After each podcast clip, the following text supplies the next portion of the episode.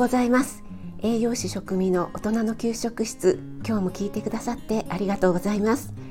このラジオは聞くだけでこれだったら簡単だし作ってみようかなと思っていただけるようなレシピを配信しています。栄養や食材についてすぐに役立つミニ知識もなるべく分かりやすく配信しているのでぜひフォローしていただけると嬉しいです。YouTube、インスタ、ツイッターもやってますのでそちらもよろしくお願いします。はいということなんですが今日は私の配信100回目となりました。えよくねとりあえず100配信まで頑張ろうって言われたりするんですが100回かちょっとまだまだ先が長いなと思ってたんですけども本当にね楽しく続けているうちにいつの間にか100回になってました。これもね聞いてくださる皆さんのおかげですもう本当に感謝しかないですね。ありがとうございます。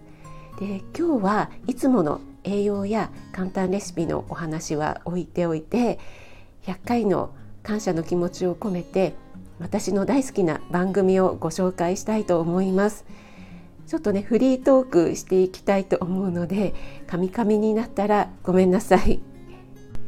大好きなおすすめ番組本当にたくさんあって本当に迷ったんですけども今日はね面白系に限定して3人の方をご紹介しますね。でまずはじめにご紹介するのは「なまってねえべおじチャンネル」のおじちゃんです。おじチャンネルを初めて知ったのはコロンのゆるりラジオのコロンちゃんの番組でなんですよね。でおじちゃんがコロンちゃんとゆずりちゃんの真似の配信をしてるっていうのでね聞きに行ったらもう面白くて ハマってしまいました。おじちゃんがね「ゆずりです」「ふふふ」とかと「さゆを飲むね」「ふー」とかね言ってるんですよね。でこれがね似てるようで似てないのか似てるのかもう本当にね面白くって何回も聞いてしまいました。で、えっと、このモノマネはたまになんですけどもだいたいおじちゃんは当たる占いっていうのをやってるんですけどもこれが本当にふざけていて例えば卵片手で割って殻を入れていいことあっからとかアップルショップで「アンドロイドください」って言ってとかね言うんですよね。それでねコメント欄も本当に面白くてえそんなことできないよとかコメントしてる方には悪いことあるよとかね おじちゃん本当に真面目に言ってるの？とかってコメントするとおじちゃんはいつだって真面目だよとかねもう本当にふざけたことを大真面目にやってるっていう配信者さんでもう本当に面白いですね。おじちゃんの放送を聞いているとなんか子どもの頃を思い出すんですよね。子どもの頃になんかこうふざけたことを言って「おじちゃん宇宙人と友達なんだよ」とかっていうおじちゃんいませんでしたか？でなんか「嘘でしょ?」とかって半分ぐらい嘘だと思ってるんだけどなんか半分ぐらいワクワクした感じで「それでそれで」って聞きたくなるようなあのそんな子どもの頃を思い出してしまいます。でねサムネがね結構凝っててサムネの背景ですね可愛いんですよね。あのいちご柄だったりお花柄だったりなんかその日によって違ってておじちゃんとのねギャップがすごくて そこがまた面白いです。はい2人目の配信者さんは YT の一人おしゃべりの YT さんです。で YT さんはどうやって知ったのかちょっと思い出せないんですけどもこの方はね本当にトークがうまいんですよね。あの話の組み立てとかがとっても上手で聞いていてそれでそれでって最後まで聞きたくなっちゃうっていう感じなんですよね。で必ず最後にオチがあってもう笑わせてくれる期待を裏切らないっていうところがねもう何回も聞いてしまいたくなるっていう配信者さんですね。えー、きっととっても頭のいい方なんだろうなと思ってしまいます。話のね組みかて組み立て方がね上手すぎるのでで小学生や中学生の頃の体験談のお話が多いんですよね。で本当に数々の面白い体験をされていてで私はそんな複雑な設定わからねえよの話っていうのがねその回が大好きです。ちょっとあの私がお話しするとあんまり面白くなくなってしまうのでぜひまだ聞いてない方は聞いてみてくださいすっごい面白いです。であとはねパンツ泥棒にあった話とかね